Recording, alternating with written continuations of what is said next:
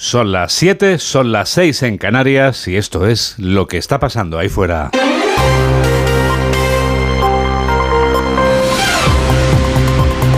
Onda Cero. Noticias fin de semana. Juan Diego Guerrero. Buenos días a todo el mundo. Esta madrugada cuando he llegado a A3 Media estaba arrecío de frío, Mamen Rodríguez Astre, pero me sobrará por la tarde la bufanda y el abrigo, porque como en el título del tercer álbum de Mecano, ya viene el sol. Nunca has dicho, Juan Diego, igual que Mecano, mayor verdad. Este fin de semana tenemos sol y ambiente tranquilo a la espera de la lluvia que llegará la semana que viene.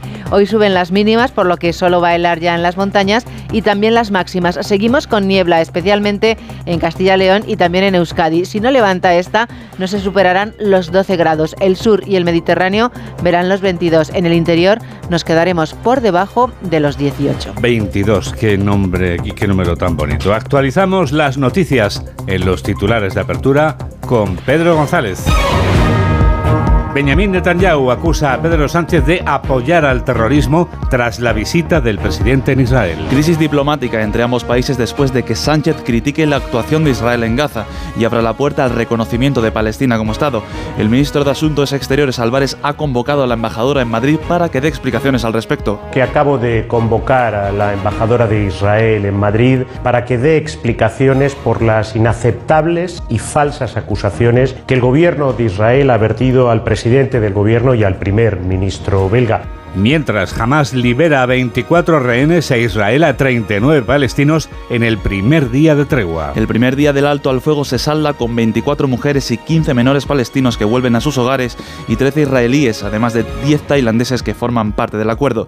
Primera pausa humanitaria después de 49 días de conflicto en el que Israel ha matado a más de 14.000 palestinos. Sumar se querella contra el presidente del Poder Judicial por rechazar la amnistía. La líder del, del partido, Yolanda Díaz, ha cargado contra el órgano por una intromisión inaceptable tras su declaración institucional contra la ley de amnistía.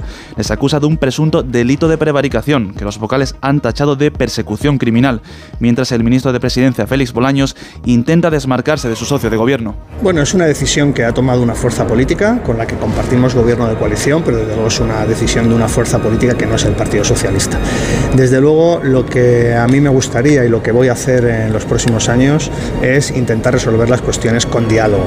La Fiscalía pide 27 años de prisión para 8 de los 12 acusados por terrorismo de los CDR. El órgano considera que los acusados presuntamente habrían planeado llevar a cabo atentados con explosivos y un asalto al Parlamento para lograr la independencia de Cataluña. A falta de la fecha de juicio, la ley de amnistía recoge aquellas causas por terrorismo en las que no haya una sentencia firme. Podrían beneficiarse y no pasar por el banquillo. El PNV no propondrá a Urcuyu para las elecciones vascas de 2024. El actual Lendakari cierra esta legislatura 11, en 11 años de liderazgo institucional. Los nacionalistas buscarán un perfil nuevo para su próximo candidato después de que en las últimas elecciones locales perdieran 86.000 votos y Bildu se situara como primera fuerza municipal.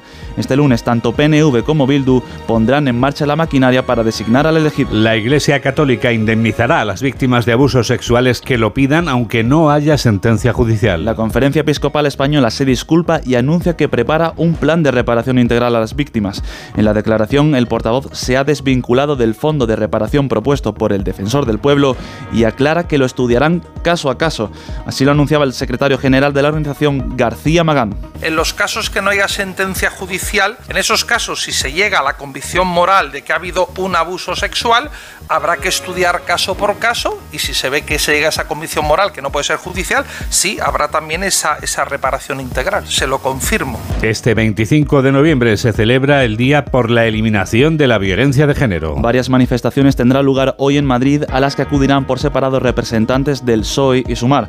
2023 es el año con más mujeres asesinadas desde 2019 con 52 víctimas en un año marcado por el aumento de agresores menores de edad. En deportes vuelve la liga tras el parón de selecciones. Ayer comenzó la decimocuarta jornada de la liga con la victoria del Alavés frente al Granada por 3 a 1 en Mendizorroza. Los partidos de hoy serán Rayo Vallecano Barcelona, Valencia Celta de Vigo, Getafe Y Atlético de Madrid Mallorca. Tenemos toda la radio por delante. 7 y 5, 6 y 5 en Canarias. Pedro Sánchez se echa encima a Israel después de acusarlo de no actuar acorde al derecho internacional en Gaza y de insistir en la necesidad de reconocer al Estado palestino.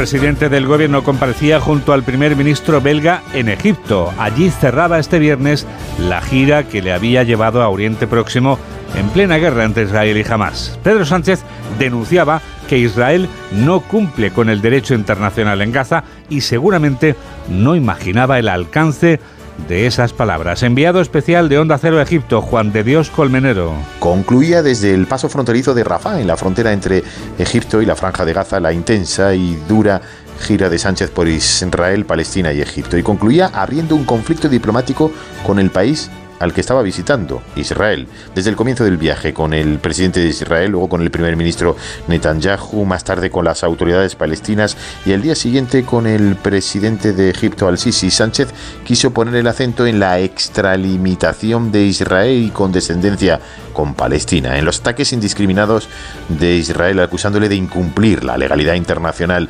reconociendo y condenando el terrorismo de Hamas, pero recriminando la respuesta de Israel. Todo ello se vio culminado cuando el presidente del gobierno español desde Rafah, antes de la liberación de los rehenes, aseguró que España tomará sus propias decisiones, dejando la puerta abierta al reconocimiento unilateral del Estado palestino.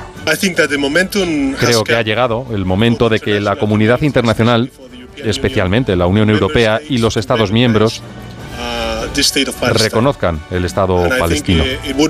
Y creo que valdría la pena Sería importante que los Estados miembros de la Unión Europea lo hiciéramos todos juntos.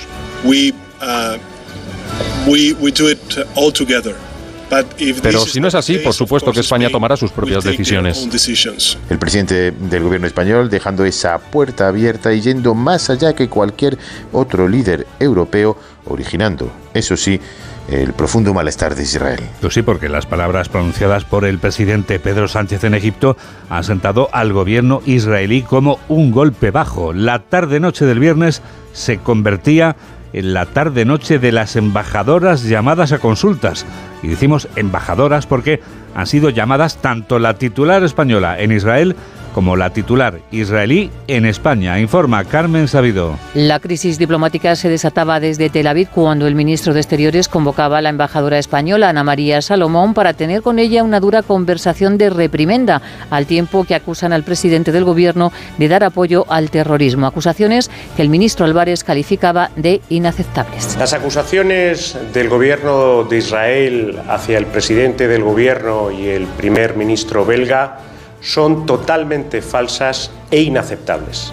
Las rechazamos tajantemente y habrá una respuesta a esas acusaciones falsas, fuera de lugar e inaceptables. Dicho y hecho sin titubeos, José Manuel Álvarez también pide explicaciones a la embajadora de Israel en España. Que acabo de convocar a la embajadora de Israel en Madrid para que dé explicaciones por las inaceptables y falsas acusaciones. En esta crisis el Partido Popular se posiciona del lado de Israel. Aseguran que el presidente es un imprudente en política exterior y censuran a Sánchez porque va de invitado a casa de un aliado para ofenderle y es la peor carta de presentación de España mientras se desencadenaba esta guerra diplomática, en la otra guerra, la de verdad, se vivían unos de los pocos momentos de alivio, la liberación de rehenes. Puesta en libertad de rehenes supone un pequeño respiro en medio de la asfixia. Así ha sido la película de esta esperada liberación. Asun Salvador. La Cruz Roja Internacional se ha encargado de atender a los rehenes a su salida a través del paso de Rafah hacia Egipto y las fuerzas de defensa israelíes los han custodiado después hasta hospitales de Israel para examinarlos más en profundidad después de algo más de un mes y medio de cautiverio.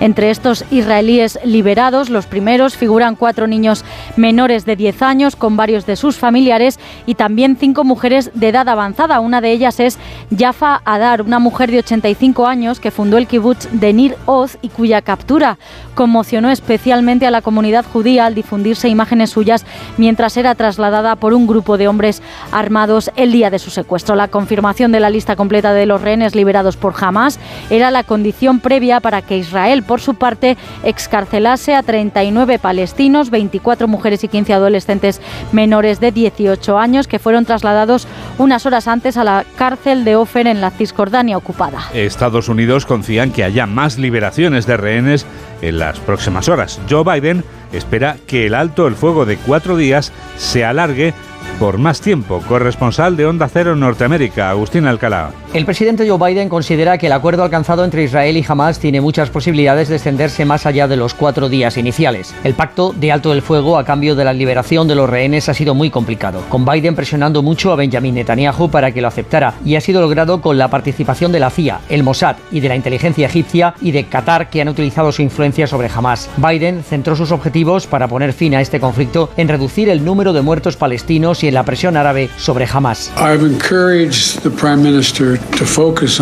He animado al primer ministro a reducir el número de víctimas al tiempo que elimina a Hamas, que es un objetivo legítimo, una tarea que hay que admitir es complicada. No sé cuánto llevará esto y espero y deseo que a medida de que avancemos el resto del mundo árabe y de la región presione para que todas las partes se calmen y pongan fin al conflicto lo antes que podamos. El presidente se mostró esperanzado en que en las próximas horas haya más liberados, incluidas una niña y dos mujeres estadounidenses. 7 y 11, 6 y 11 en Canarias. Noticias fin de semana. Juan Diego Guerrero.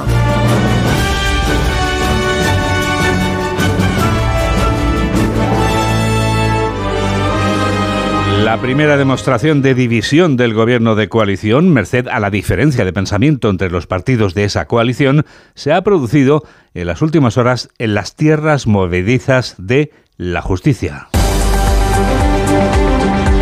El partido de la vicepresidenta Yolanda Díaz se creyaba este viernes contra el presidente y los vocales del Poder Judicial contrarios a la ley de amnistía. Félix Bolaños, militante del partido del presidente Pedro Sánchez, se estrenaba como ministro de Justicia tratando de que la patata caliente no le explotaran las manos. Bueno, es una decisión que ha tomado una fuerza política con la que compartimos gobierno de coalición, pero desde luego es una decisión de una fuerza política que no es el Partido Socialista. Desde luego, lo que a mí me gustaría y lo que voy a hacer en los próximos años es intentar resolver las cuestiones con diálogo. La patata caliente de los CDR, aquellos individuos generalmente encapuchados a los que el entonces presidente Torra les pedía apreteu, apreteu, esa patata caliente, sigue sin enfriarse. La Fiscalía pide 27 años de cárcel para ocho de estos sujetos a los que acusa de terrorismo y que casualmente se beneficiarán de la ley de amnistía en cuanto se apruebe. Eva Llamazares. La justicia sigue su ritmo sin que le marque el paso de momento la ley de amnistía que se tramita en el Congreso y que borrará todos los delitos de terrorismo de los CDR. A la Fiscalía le ha llegado el turno del informe de calificación en esta causa, que está lista para enjuiciar a la célula radical surgida de los CDR y pide para los ocho principales implicados 27 años de cárcel, ocho para los otros cuatro procesados. El fiscal Miguel Ángel Carballo, el mismo que no aprecia delitos terroristas en el caso Tsunami, en esta causa acusa de pertenencia a organización terrorista, fabricación de explosivos y tentativa de estragos terroristas. Según el escrito, el objetivo final del grupo clandestino era conseguir la independencia de Cataluña empleando la violencia en su máxima expresión y forzando de manera coercitiva a las instituciones a concederla por la vía de los hechos. Planeaban ataques contra objetivos como torres de alta tensión, gasolineras o centros de almacén de gas y eran los encargados del apoyo logístico en los planes para ocupar el Parlamento. Otros planes que forman parte del acuerdo de investidura del gobierno con los independentistas catalanes, el del traspaso de Rodalías al gobierno autonómico, se lleva con mimo por parte del nuevo ministro de Transportes, como para que Óscar Puente no lo lleve con mimo y rindiendo pleitesía al presidente Pera Aragonés. Informa Margarita Zavala. Sí, el nuevo ministro de Transportes asegura que habló directamente con el presidente catalán, con Pere Aragonés, para confirmar que lo que iba a pactar luego con los sindicatos contaba con el visto bueno de la Generalitat. Declaraciones a RAC-U. Yo ayer, antes de sentarme, de sentarme con los sindicatos, al primero que llamé fue al presidente de la Generalitat de Cataluña, el señor Pere Aragonés. Y le expliqué la situación, le expliqué lo que íbamos a hacer y obviamente recibí su visto bueno. Lo que no ha terminado de aclarar Óscar Puente es si los trabajadores afectados van a terminar trabajando para la empresa que va a crear la Generalitat para gestionar Rodalíes. Es un asunto que está en el aire como el traspaso de las infraestructuras que para Pepe Álvarez de UGT no cree que vaya a ser técnicamente posible, por mucho que figure en el acuerdo de declaraciones a más de uno. Yo tengo la sensación de que no, pero bueno, eh, hoy las palabras se utilizan y se les da la vuelta. Supongo que es la integralidad que permite un sistema que tiene una ley que lo regula y que hay unas directivas europeas que hay que cumplir. Renfe ha reforzado el servicio ferroviario durante este fin de semana con más de 8.800 plazas adicionales. El Partido Popular acusa al gobierno de contentar a sus socios independentistas a toda costa. En el caso de la denuncia de Sumar al Poder Judicial, denuncian a su vez una representación teatral muy ensayada en la que el PSOE intenta hacer creer que Sumar va por libre, cuando realmente es una acción que emprende el gobierno. Y el gobierno es cosa de dos. José Ramón Arias. Los populares entienden que el gobierno, porque Sumar es gobierno, está dando pasos para conseguir sus objetivos y para contentar a sus socios independentistas. Lo primero fue conseguir la impunidad de los delincuentes y ahora, según la secretaria general del partido, Cuca Gamarra, toca asaltar el Poder Judicial deslegitimándolo con querellas. Porque solo tienen un objetivo y es cumplir la exigencia de sus socios a los que les han ofrecido impunidad, pero no solo eso, sino que además de la impunidad a los prófugos de la justicia lo que exigen es el control político de la justicia. Los populares también insisten en la vía europea. Han presentado varias iniciativas en las últimas horas para seguir llamando la atención de los organismos comunitarios. La Comisión de Asuntos Jurídicos del Parlamento de Estrasburgo ha solicitado la comparecencia del nuevo ministro de Justicia, Félix Bolaños, la próxima semana. 7 y 17, 6 y 17 en Canarias. Onda Cero, noticias fin de semana.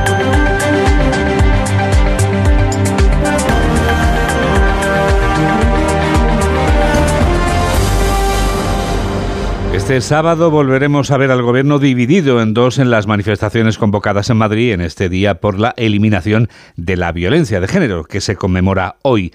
Las ministras del PSOE acudirán a la manifestación matinal, mientras que las ministras de Sumar irán a la manifestación vespertina, la misma en la que estarán las exministras de Podemos. Mientras tanto, solo en lo que va de este 2023 ya han muerto más mujeres por violencia de género que en todo el año pasado. Belén Gómez del Pino. Lejos de aminorar por la evolución social y las conquistas en igualdad, la violencia de género parece enquistarse con cifras que en este 2023 empeoran registros de años anteriores. La cifra de asesinadas desde enero son el peor dato desde 2019 y nos dejan una cadencia dramática, remarca Ángeles Carmona, presidenta del Observatorio contra la Violencia de Género. No podemos aceptar que en España una mujer sea asesinada por violencia machista cada seis días. Hasta hoy esa ha sido la terrible cadencia en 2023. Pese a los cada vez más recursos puestos a disposición de las víctimas, las denuncias siguen siendo escasas. Este año solo 12 de las asesinadas. Y está aumentando la violencia a edades tempranas, a veces muy tempranas, cuenta la inspectora jefa de la Policía Nacional, Elena Palacios. Niñas de 3 y 4 años víctimas de violencia sexual por niños de 7, 8 y 9. Y con todo el dato preocupante de que uno de cada cuatro hombres jóvenes afirma que la violencia machista no existe, que es un invento ideológico. Se infravalora hasta el punto de normalizarla dentro de la relación de pareja. Si tú estás siendo víctima de violencia de género o sabes que hay una mujer que está siéndolo, tienes un número gratuito al que puedes llamar cualquier día y a cualquier hora. Es el 016. El número es el 016 y no deja rastro en la factura. Solo debes preocuparte de borrarlo en la lista de llamadas. Noticias fin de semana. Juan Diego Guerrero. Íñigo Urcuyu está en la cuerda floja. Su propio partido, el PNV, es el que puede estar pensando en otro candidato distinto al actual Lenda Cari para las elecciones autonómicas del año que viene. Redacción de Onda Cero en Euskadi, Isabel Molina. La dirección del PNV optaba por un comunicado en el que ni confirma ni desmiente la noticia del correo que apunta que la dirección del partido le ha trasladado que no repetirá como candidato a las elecciones autonómicas vascas. Íñigo Urcuyu no aspiraría, por tanto, a una cuarta legislatura porque, al parecer, su partido considera que es necesario apostar por un cambio de ciclo y, por tanto, busca un nuevo candidato o candidata. Este próximo lunes se va a aclarar todo definitivamente porque está prevista una reunión de la Ejecutiva Nacional Gelchale para abordar precisamente el proceso para la elección de las candidaturas a los comicios vascos, que pueden celebrarse en el mes de junio, coincidiendo con las europeas, o bien en el mes de marzo. Enseguida llega algo nuevo de este continente viejo. Hola a todos, soy Carlos Rodríguez y yo también escucho Noticias Fin de Semana en Onda Cero con Juan Diego Guerrero.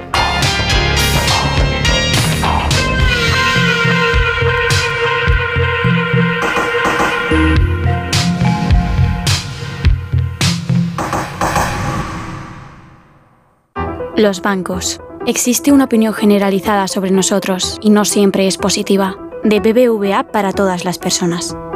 La mayoría de las empresas españolas son pymes que se esfuerzan para seguir creciendo. Más del 83% de las que solicitan financiación bancaria la consiguen.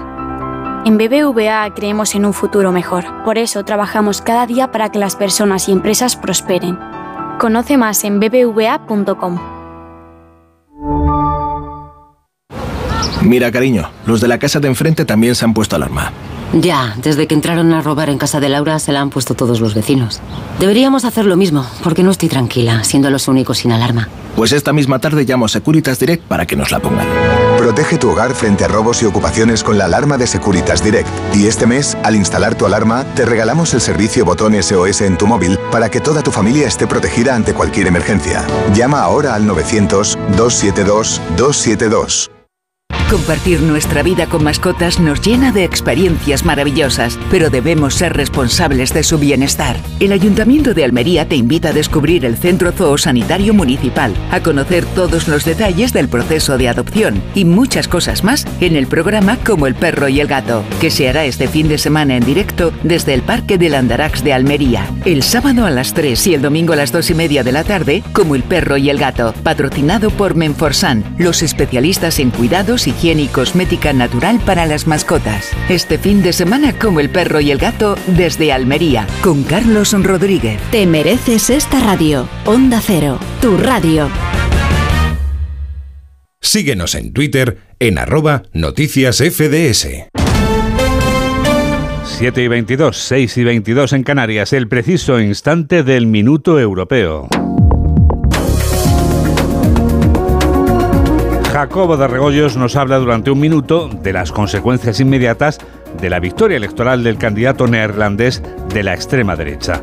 Elecciones altas en Países Bajos. Con su pelo rubio oxigenado a lo Trump y sus ideas extremistas, por fin Geert Wilders, el líder neerlandés del Partido por la Libertad, ha conseguido quedar primero en unas elecciones. No será porque no lo haya intentado, aunque para ganarlas y auparse al puesto de primer ministro, todavía va a tener que ser capaz de convencer a otros partidos para poder formar una coalición, porque solo tiene un cuarto del total de los votos y necesita por lo menos la mitad más uno. Tras la victoria de Meloni en Italia o Robert Fico en Eslovaquia, Wilders se suma también al estilo en Hungría de Víctor Orban, es decir, a esa lista de gobiernos más o menos populistas, más o menos derechistas, que podrían ser cinco si en Polonia no hubiese ganado el conservador centrado Donald Tusk. Y aún así, existe la sensación de que este tipo de partidos están ganando terreno, lo que inevitablemente nos lleva a Francia, donde Le Pen, sea la hija o el padre, llevan incluso más tiempo que Wilders persiguiendo una victoria parecida. De hecho, la mismísima Marine Le Pen acaba de decir que esta victoria es motivo para ella de esperanza. Lo importante es el ambiente enrarecido que se va a crear en los pasillos comunitarios cuando bloquea ayudas económicas a los países del sur, como España, por cierto, o en temas de inmigración, entre otros. En ese ambiente es en el que se puede provocar ese tan temido efecto bola de nieve. El cuarto de siglo que cumple el diario La Razón se ha convertido en una celebración que ha reunido esta semana a las principales autoridades del Estado, empezando por los Reyes de España.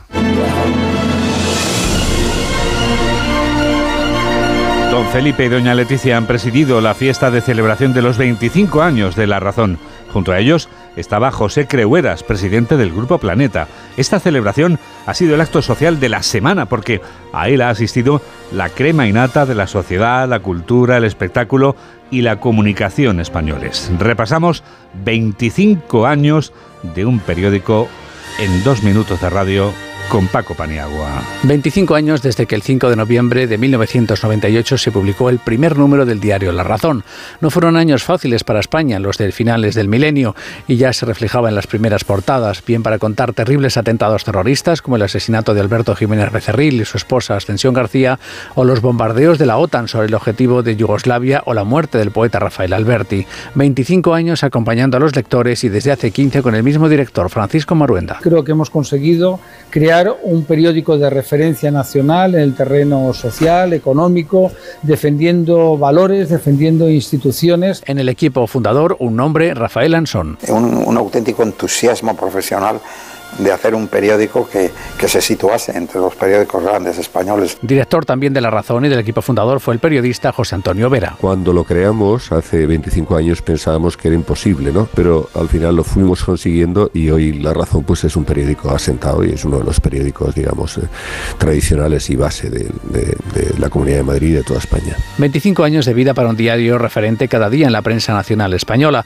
Con motivo de este aniversario, La Razón ha preguntado a diversas personalidades de todo los sectores dónde estaban hace 25 años y cómo se ven en los próximos 25, como la nueva ministra de Sanidad, Mónica García. Estaba terminando la carrera eh, de medicina, estaba ya estudiando el MIR y bueno, pues como también estaba ahí muy interesada en el deporte, pues era una apoyo en chanda. El nacimiento de la razón le trae recuerdos especiales a la presidenta de la Comunidad de Madrid, Isabel Díaz Ayuso, recuerdos de sus años como estudiante de periodismo. Estaba entonces en la universidad, en la Universidad Complutense de Madrid, estudiando periodismo y dando allí todas las batallas. Junto al presidente del diario Mauricio Casals, el presidente del Grupo Planeta, José Creueras, reivindicó esta semana en la fiesta del aniversario los valores esenciales del diario. Creemos en la independencia de la razón en un trabajo periodístico con rigor, de información contrastada y veraz y tenemos valores. 25 años y más de 9.000 portadas llevando cada día los acontecimientos más importantes dentro y fuera de nuestro país. Estás escuchando lo que te gusta.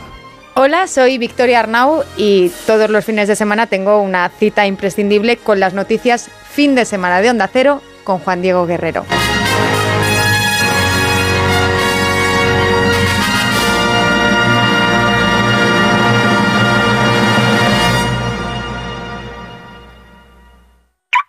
¿Todavía no conoces los Fiat Pro Days?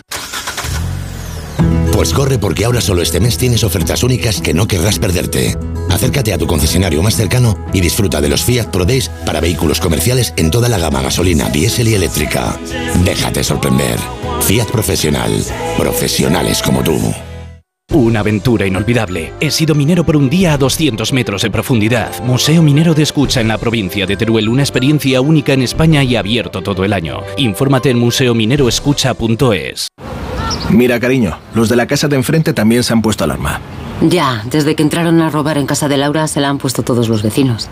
Deberíamos hacer lo mismo, porque no estoy tranquila, siendo los únicos sin alarma. Pues esta misma tarde llamo a Securitas Direct para que nos la pongan. Protege tu hogar frente a robos y ocupaciones con la alarma de Securitas Direct. Y este mes, al instalar tu alarma, te regalamos el servicio botón SOS en tu móvil para que toda tu familia esté protegida ante cualquier emergencia. Llama ahora al 900-272-272. Síguenos en Facebook en Noticias Fin de Semana Onda Cero. 7 y 28, 6 y 28 en Canarias. Enseguida llega la revista de prensa, pero antes... Antes damos los buenos días al director del periódico cuyos titulares leemos en nuestra revista de prensa siempre en primer lugar. Ese periódico es La Razón y Francisco Maruenda es su director. Hola Paco, buenos días. ¿Qué tal? Muy buenos días, muchas gracias.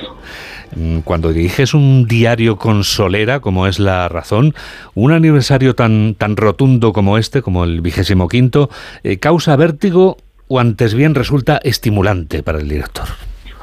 No, yo prefiero decirlo de estimulante, ¿no? Es, es muy incentivador eh, pues eh, celebrar 25 años, que es un número bonito. Ya sabes que la numerología es una cosa eh, muy atractiva. Todos tenemos números favoritos, hay números que no nos gustan y números que todos coincidimos que tienen una gran relevancia, ¿no? Cuando dices el décimo aniversario, 25, 50, 75, 100, ¿no?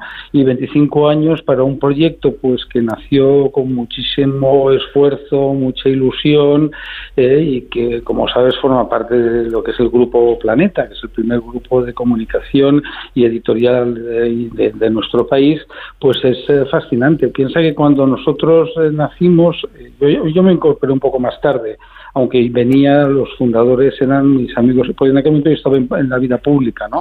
Estaba en el gobierno, entonces no, no me pude incorporar, pero enseguida me incorporé. Pues eh, la gente pensaba que no duraría, ¿no? Dice, no, el periódico, y bueno, y ahí estamos.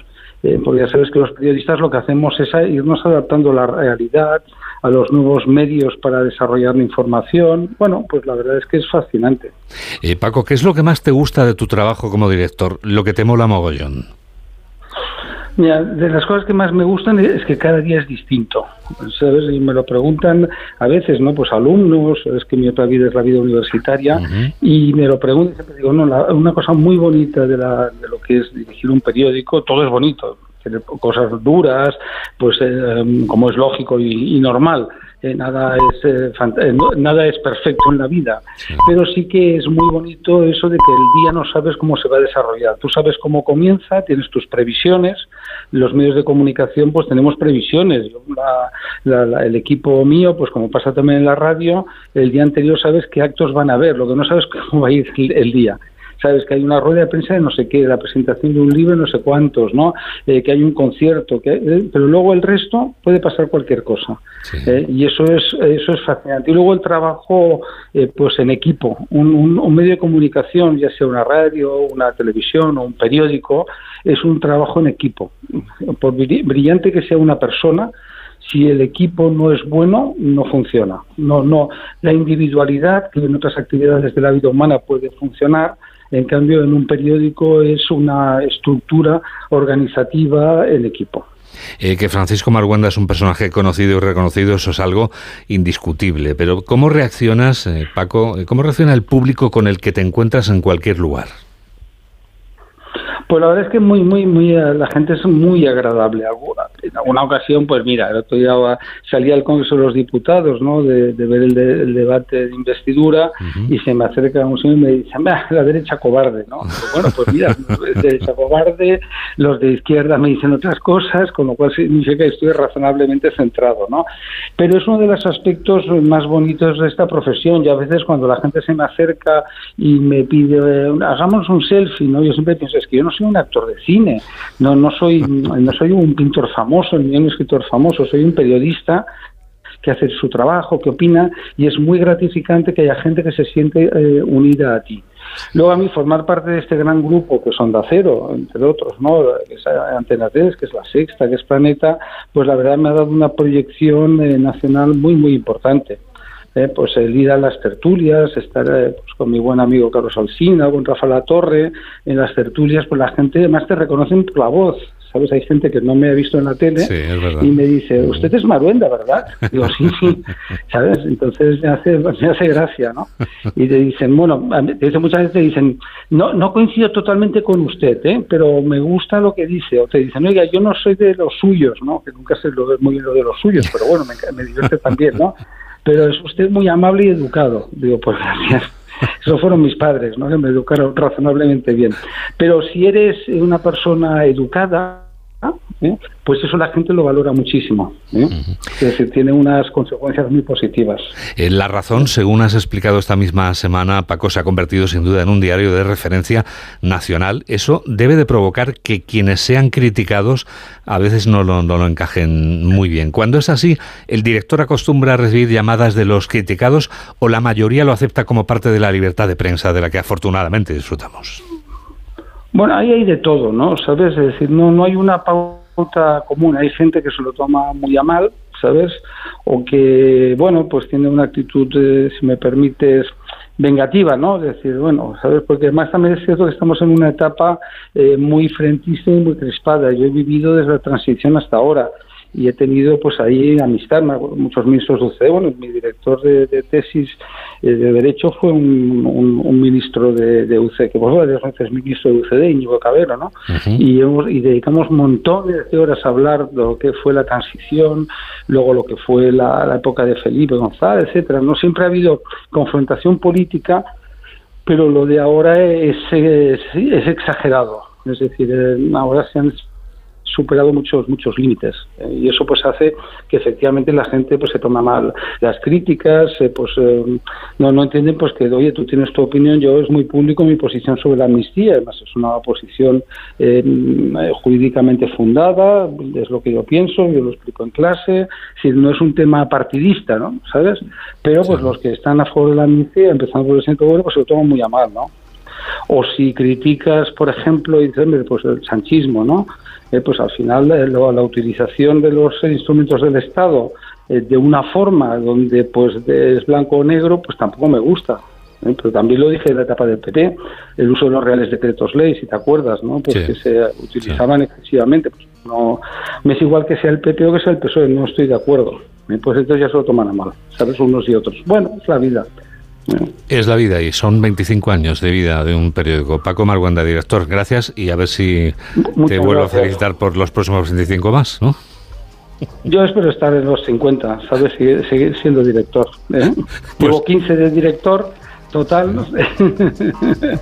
¿Eh? pero bueno. Bueno, muchas gracias. un saludo a todo el mundo muchas gracias, compañeros. Un abrazo muy grande, Paco. Unos días.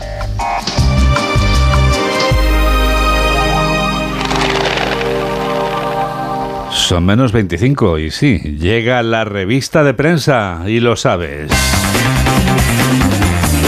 Y como decíamos con el director del diario La Razón, ¿cuáles son, Mamen, hoy los titulares de La Razón? Pues dice que Israel acusa a Sánchez de apoyar el terrorismo en Gaza. La foto de portada es para rehenes israelíes siendo entregados a funcionarios de la Cruz Roja. Reacción en el CGPJ por el linchamiento de sumar a 10 vocales y la Iglesia que indemnizará a todas las víctimas de abusos con o sin sentencia. El país, Israel, carga contra Sánchez por criticar las matanzas de civiles. El PNV decide que Urcuyu no repita como candidato al Endacari y la Iglesia indemnizará a víctimas de abusos caso por caso.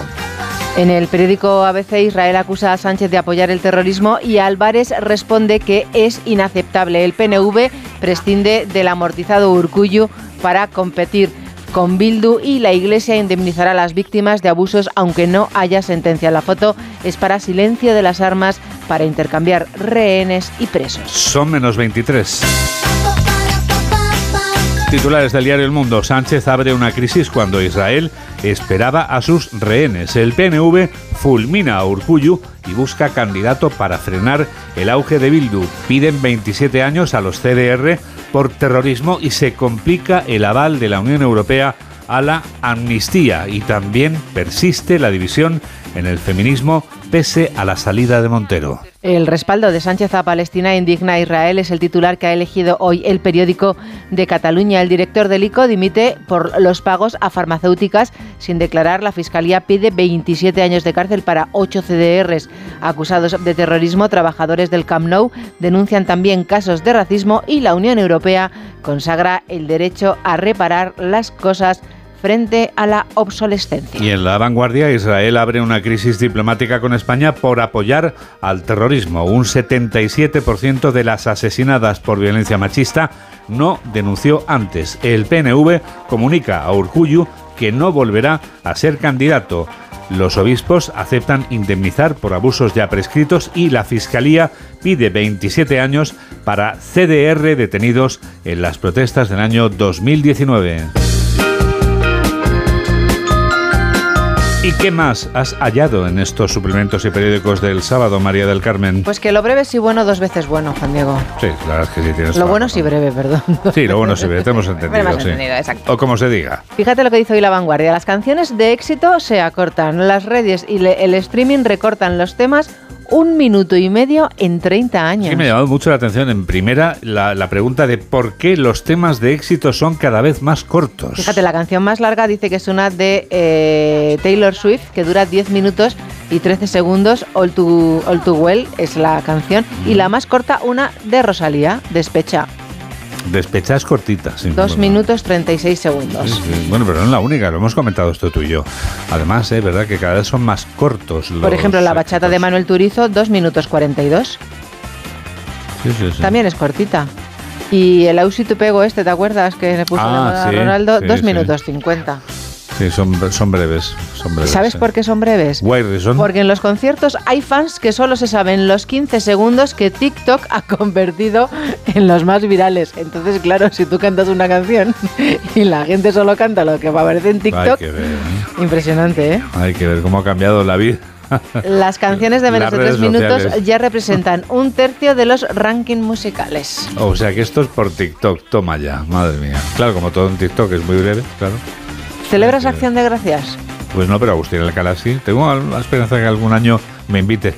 ¿A comer pavo? Bueno, es que yo soy poco de pavo. ¿Y qué vas a hacer? Pues no sé, que me ponga al lado unos, Puedes embuti- unos embutidos o algo. Puedes anunciar que vas a ser padre como ha hecho Paris Hilton el día de Acción de Gracias. Ah, sí. Sí, de una nena.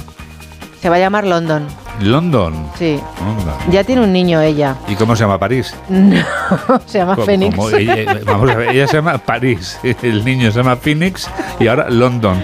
Todos tienen nombre de ciudad, qué bonito. Paris Hilton anuncia la llegada de su hija por gestación subrogada, tan solo 11 meses después de la llegada de su primer hijo por el mismo método. Le podría haber puesto un nombre castellano, Naval Carnero, Oye, que ha tenido que... Socuéllamos, Socuéllamos, sí, por ejemplo. claro. Titulcia, no sé. A finales del pasado mes de febrero salió a la luz una insólita noticia. Paris Hilton había desechado 20 embriones congelados porque todos eran niños. Fíjate. Villarrobledo Hilton se podía llamar el niño. Mm, si es niña. Niña, perdón, niña, le pone nombre de ciudad. Porque London es masculino o femenino. Pues ella dice que he planteado los nombres de mis hijos, que ha planeado los nombres de sus hijos durante muchos años y sabía que si tenía una hija se iba a llamar London porque, bueno, sería London. London. London. London. Porque es una de sus ciudades favoritas. Bueno, pues me muy bien, oye. Eh, Victoria Beckham y David Beckham tenían un niño que se llama Brooklyn, ¿verdad? Brooklyn, sí, será su barrio favorito. No, creo que estos pusieron el nombre de donde los concebían, ¿no? Eh, posiblemente, sí. O a lo mejor era por A lo el mejor me la acabo de inventar, la verdad es que no lo sé. ¿Tú crees? ¿En el puente? ¿Ahí en mitad del puente? I don't know. Nunca se sabe. Es que cuando el amor llega así de esa manera, No, no, no se da ni cuenta. uno no se da ni cuenta. Si le pillan el puente, pues le pillan el puente. Oye, esta cosa pasa. Científicos chinos clonan un gato con tecnología propia. Vamos a ver. Esto, ¿Qué El sentido felino- tiene la vida ya después de esto?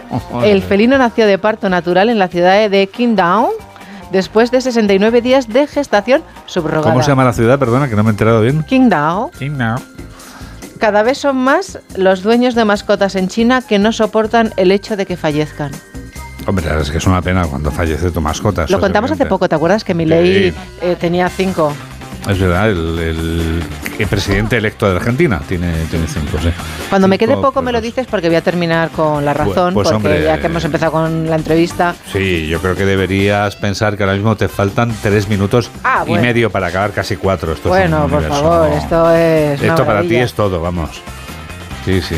Los recién llegados no le plantan cara a Sánchez, dice hoy también el periódico La Razón. No le plantan Así cara. es la alfombra roja del nuevo gobierno. El presidente va a tener fácil seguir siendo la referencia de estilo del Ejecutivo. Ya. Y a Yolanda Díaz, en cambio, se le pone difícil seguir siendo la más elegante. O sea, esto es una pequeña crítica a los flamantes nuevos Sí, ministros, sí, vamos. sí, sí, sí, sí, sí, sí. Dice, por ejemplo, de Ángel Víctor Torres, dice que parece moverse bien en el estilo más clásico. Ajá. Por ejemplo, de Óscar Puente, que apunta que las corbatas estampadas parecen sus favoritas. Sí. A Mónica le dice que es que se ha presentado esta semana con dos looks que ya la habíamos visto Ah, y que ha repetido, claro. y que ha repetido. Si a ella es que le gusta ir de rojo y blanco, como la bandera de la Comunidad de Madrid. Sí, sí, sí, sí. Y así se presentó el día de que fue. Que le gusta mucho el rojo también a la presidenta Díaz Ayuso, ¿eh? O sea que Sí. no coincide, sí. Es de Redondo, lo, de lo poco lo que coincide, ¿no? Redondo lo consiguió con unos pendientes, consiguió ser la que todo el mundo recuerda, con Sí. unos pendientes que se van a convertir en su arma secreta. La ministra de Igualdad. La ministra de Igualdad. ¿Te acuerdas de los pendientes, las plumas? I know. Y dice que la más elegante es Sira Rego. La ministra Sira Rego es la más elegante. sí. ¿No? Pues mira. Está bien. Y en los dos minutos finales, ¿a qué te vas a dedicar? ¿A qué me voy a dedicar? Uf, pues te puedo contar, por ejemplo, que Rosario Bermudo, una mileurista a la espera de una herencia millonaria del marido de la duquesa roja. Años después ha conseguido finalmente que le den parte de la herencia que le corresponde, que son 5 millones de euros. Es un pico, ¿eh? espectacular, ¿eh? sí, sí, sí, espectacular. A una señora que le dijeron que ha sido que su hijo ha tenido una hija y la echaron de su casa. Y mira, 5 millones de euros ha tardado la mujer, pero la ha conseguido y nos alegramos. Y de la fiesta de la razón, a la que fue mucha gente importante, Juan Diego, me voy a quedar, ya sabes que mi negrona siempre está de compras, me voy a, Veamos. quedar con Belén Esteban saludando a los reyes. Belén Esteban. Estaba totalmente encantada. Dice, ella es encantadora, ella es la reina Leticia, por supuesto, y el rey es súper apuesto. Súper apuesto. Súper apuesto y súper educado. Bueno, ahí todo Dice, es mi madre se emocionó cuando vio las fotos.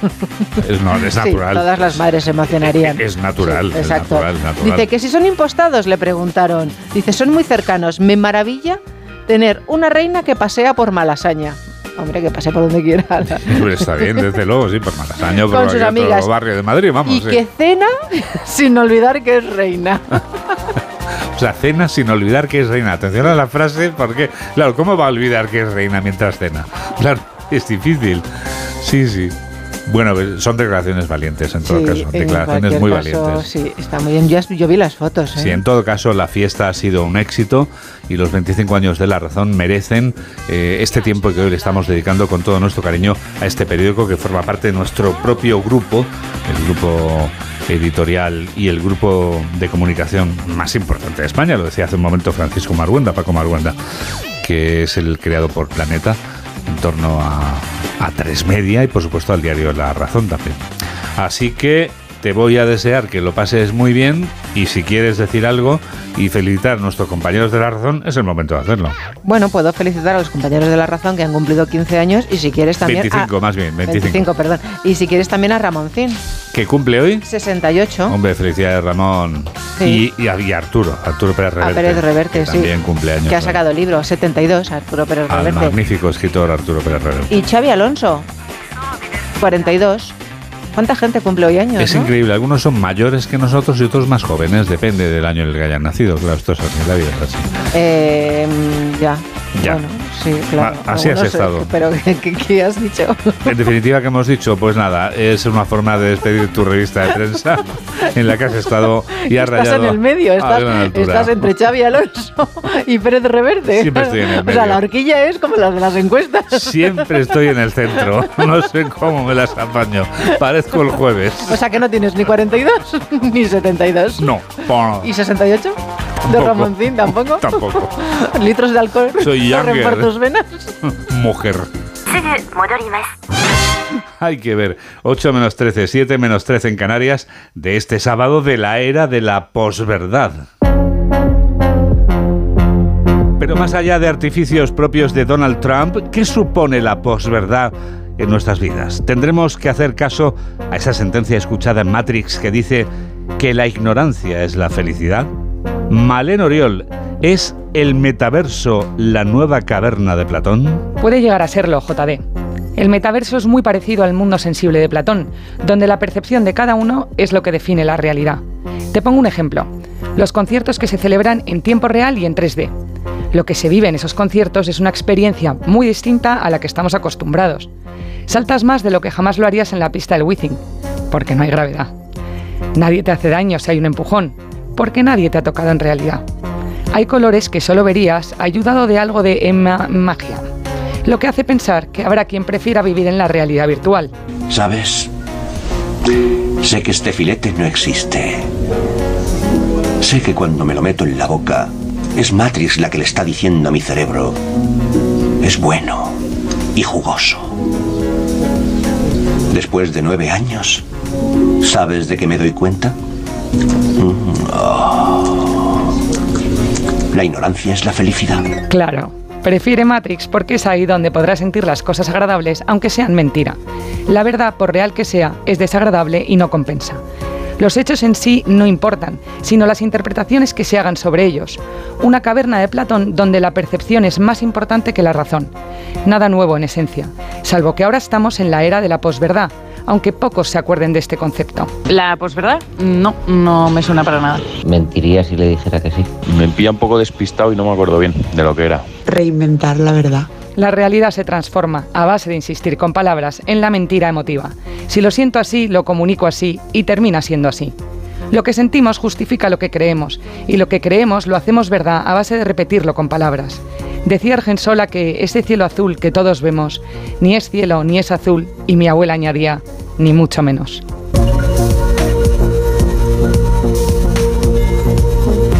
Y ahora es el momento ideal para el deporte. Noticias del deporte con Andrés Aránguez. ¿Qué tal? ¿Qué tal? Buenos días. Vuelve la liga después del parón de selecciones que ha estado protagonizado por la plaga de lesiones y lo hace con la decimocuarta jornada en primera división. La jornada comenzó anoche en Mendizorroza con el Alavés 3 Granada 1, Torren en propia puerta, Rebac y Omorodion marcaron para los locales, que se quedan momentáneamente duodécimos, mientras que recortó Uzuni para los andaluces, que siguen en puestos de descenso. El MVP del partido fue Samu Omorodion. Últimamente vengo trabajando bien, eh, me siento mucho mejor en el campo y bueno, eh, sobre todo quiero intentar ayudar al equipo, que, que es lo importante. Hoy tenemos un plato fuerte para empezar. A las 2 de la tarde se miden Rayo Vallecano y Barcelona en el estadio de Vallecas. Los azulgrana intentarán meter presión a Real Madrid y Girona en lo alto de la clasificación. Y para el choque, Xavi tiene las bajas de Ter Stegen. Su lugar lo ocupará Iñaki Peña y obviamente de Gaby, pero recupera a De Jong tras dos meses lesionado y contará con un descansado Pedri. El técnico culé confirmó que van a intentar fichar tras la grave lesión de Gaby. Sí, sí, no, sí, yo estoy en contacto con el Presi y con, el- y con Deco a diario. Es decir, lo que creamos conveniente lo, lo anunciaremos. Vamos a ver qué podemos hacer. Vamos a ver. Evidentemente perdemos a un futbolista toda la temporada, que es Gaby, y, y vamos a ver si podemos incorporar a alguien. Enfrente recibe el Rayo con la única pero importante baja de Álvaro García por acumulación de amonestaciones y escuchamos a su entrenador Francisco. Bueno, lo que espero que sea un buen partido y que nuestra gente se pueda divertir. No creo que mañana Xavi vaya a decir nada del sol porque va a hacer un día fantástico y, y el campo va a estar muy bien también. A las 4 y cuarto duelo de realidades muy diferentes con el Valencia Celta de Vigo en Mestalla, los locales buscando acercarse a puestos europeos y los de Rafa Benítez en descenso con un solo partido ganado en Liga y hace casi dos meses. Baraja recupera a Cachar, a Malá y a Cabí con Alberto Marí y Andrea Almeida lesionados y uno de los intereses es la vuelta de Rafa Benítez a la que fue su casa. Siempre hablaré bien de, de Valencia, de su afición, de la ciudad, de toda la gente que tuve allí, del trato que me dieron, que fue excepcional. A las seis y media el turno es para Getafe y Almería en el Coliseum. Los de Bordalás encadenan siete partidos ligueros sin perder y reciben al único equipo que no ha estrenado el casillero de victorias en toda la liga. A las nueve de la noche cierra la jornada sabatina el Atlético de Madrid-Mallorca en el Metropolitano. La vuelta de Memphis a la convocatoria es la gran novedad en los rojiblancos, mientras que este será el primer partido de los bermellones sin su gran estrella, Murici, lesionado en un gemelo en el partido de su selección hace un par de semanas. El técnico de los rojiblancos habla de quién puede cambiar los calendarios tan cargados y que están causando tantas lesiones, mientras que el mexicano tiene varias dudas para el once. Lo más importante en esto son los futbolistas y todo lo que ellos logren generar pueden escucharlo, que obviamente no es fácil, pero al mismo tiempo son futbolistas, vienen a la selección, quieren jugar. Los únicos que pueden resolver esta situación y que pueden encontrarle algo son los mismos futbolistas. Amarillas tengo a Dani y a Giovanni. Y es cierto que ahí, ahí hay que jugar un poco. Es cierto que está entre Algón y Raillo. Y ahí hay que jugar un poco con. Es cierto que vienen de lesión Martín y Antonio Sánchez. Y ahí hay que estar muy pendientes. Es cierto que vienen de viaje Larin y Mafeo. Por lo tanto, estos ocho nombres que te menciono, no es jugar con ellos, pero es preguntar. El Real Madrid jugará mañana ante el Cádiz en el nuevo Mirandilla a las seis y media. Están todos pendientes del estado físico del brasileño Rodrigo, buscando meter presión al líder, el Girona, cuyo turno llegará el lunes en Montilivi ante el Atleti de Bilbao. En segunda división, la jornada comenzó ayer con el Huesca 0, Valladolid 1, que deja a los vallisoletanos segundos a tres puntos del líder, el Leganés, mientras que los oscenses siguen en puestos de descenso. Para hoy tenemos cuatro partidos. A las cuatro y cuarto, Burgos Andorra y Racing de Santander Villarreal B. A las seis y media, Albacete Zaragoza, quedando para las nueve, el Eibar Levante. En baloncesto, ayer Vasconia perdió 75-77 ante el Mónaco en la Euroliga. Esta tarde se disputan los cuatro primeros partidos de la undécima jornada de la Liga Endesa. A las 6 se miden Obradoiro contra Granada y Thunder Valencia ante Valencia Basket. Y a las 9 menos cuarto tendremos el Bilbao Unicaja y UCAM Murcia Juventud. Fuera del balón, las miradas del mundo del deporte están este fin de semana puestas en Valencia. Será el Gran Premio de Cheste de motociclismo, en el último de la temporada, y al que llega el italiano Pecco Bagnaia con 21 puntos de ventaja sobre Jorge Martín a falta de 37 por disputarse. Esta misma tarde, a partir de las 3, podría conseguir matemáticamente el título en la carrera del sprint, siempre que superen 4 puntos lo que haga el piloto español, que intentó poner nervioso ayer al italiano en los entrenamientos libres. Ha sido momentos de tensión, ¿no? Porque no es algo que me guste hacer, no es algo que, bueno, no me habéis visto nunca, eh, ir buscando ruedas a mí, siempre voy solo. Pero está claro que pues teníamos un poco la necesidad de poner algo de presión de alguna forma, ¿no? Poner las cosas un poco más complicadas de lo que son. Y bueno, nos ha salido como esperábamos, no ha sido fácil. Había pilotos en medio, he tenido que, parecía la guerra, pero, pero bueno, eh, creo que, bueno, se ha puesto un poco nervioso. Por cierto que este será el último gran premio de Mar Márquez con Honda después de 11 años con la marca japonesa en la que ha conseguido 8 títulos mundiales, 6 de ellos en la categoría reina. Moto 2 y Moto 3 llegan con los mundiales decididos, ambas con campeones españoles, Pedro Acosta en Moto 2 y Jaume Masia en Moto 3. Y en Fórmula 1 este fin de semana también se despide la temporada con el Gran Premio de Abu Dhabi, donde la aliciente para los españoles será la lucha por el cuarto puesto de Carlos Sainz y Fernando Alonso, que llegan ambos empatados con 200 puntos. La clasificación será hoy a las 3, la carrera mañana a las 2. El Mundial nuevamente no ha tenido color. Tercer título para Verstappen, que puede acabar con más del doble de puntos sobre el segundo clasificado, su compañero de equipo Sergio Pérez, y evidentemente con Red Bull arrasando en el Mundial de Constructores. 8 menos 6, 7 menos 6 en Canarias. Actualizamos las noticias en los titulares de cierre con Pedro González y Mamen Rodríguez Astre.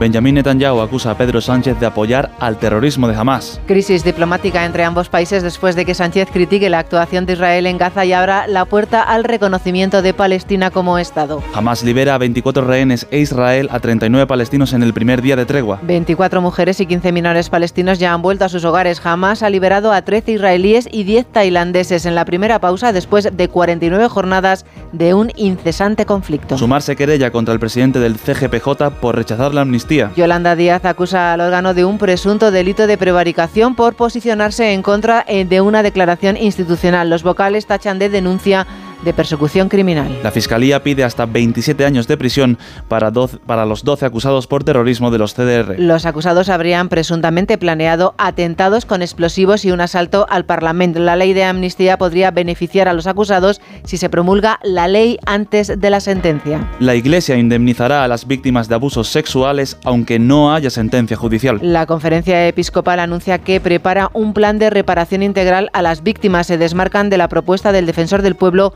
y estudiarán caso a caso. Hoy es 25 de noviembre, día por la eliminación de la violencia de género. Solo en 2023 52 mujeres han sido asesinadas, el mayor número de víctimas desde 2019. Además, un año marcado por el aumento de agresores menores de edad. En deportes, vuelve la liga tras el parón de selecciones. Ayer victoria del Alavés frente al Granada por 3 a 1. Los partidos de hoy serán Rayo Vallecano Barcelona, Valencia Celta, Getafe Almería y Atlético de Madrid Mallorca. Y en cuanto al tiempo, el viento será el protagonista del sábado. Con rachas fuertes en zonas de Levante, Pirineos y Baleares, cielo despejado salvo en Cantabria, Costa Catalana y Canarias donde se espera algún chubasco.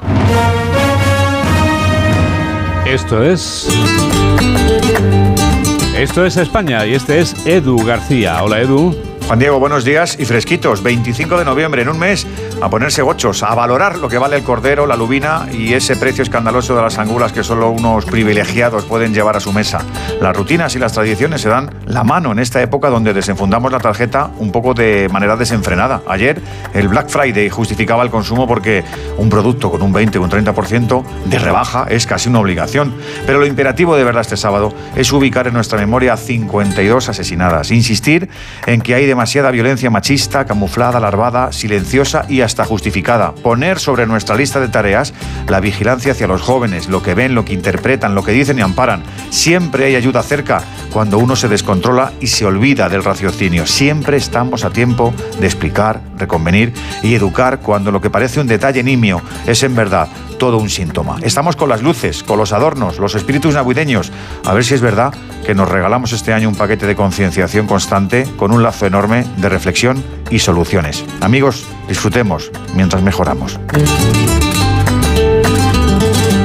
Tú también escuchas este programa de noticias que produce Mamen Rodríguez Astri que realiza Miguel Jurado aquí en Onda Cero, en la radio. Hay que ver cómo pasa el tiempo. Este sábado va a celebrarse en el Palacio Vistalegre Arena de Madrid el primer concierto homenaje oficial al compositor y cantante Antonio Flores. En este concierto participará su familia, que está plagada de artistas. Antonio Flores, que se marchaba hace 28 años, compuso grandes canciones, como ha demostrado la historia. En el último álbum que publicó aparecía esta composición que lleva por título Alba, que es el nombre de su hija, pero que también es un ejemplo de cómo una canción dedicada a una recién nacida no debe ser obligatoriamente ñoña, sino intensa, poderosa y vigorosa.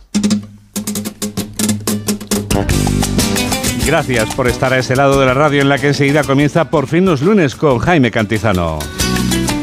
Que la radio te acompañe. Adiós. No sé por qué mundo fue Te costó salir. No sé por qué me sentí el hombre más feliz. Ya estabas aquí. Pude entender que eras un pedazo de mi ser, tan igual a mí. Y no olvidaré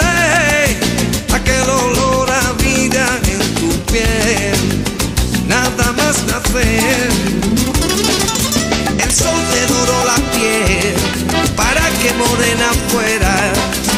Y una palmada se oyó el canto de una sirena. No sé por qué dos estrellas bajaron para gritar tu pelo. Ole, ole. Y no sé por qué dos cometas se convirtieron en tus ojos negros.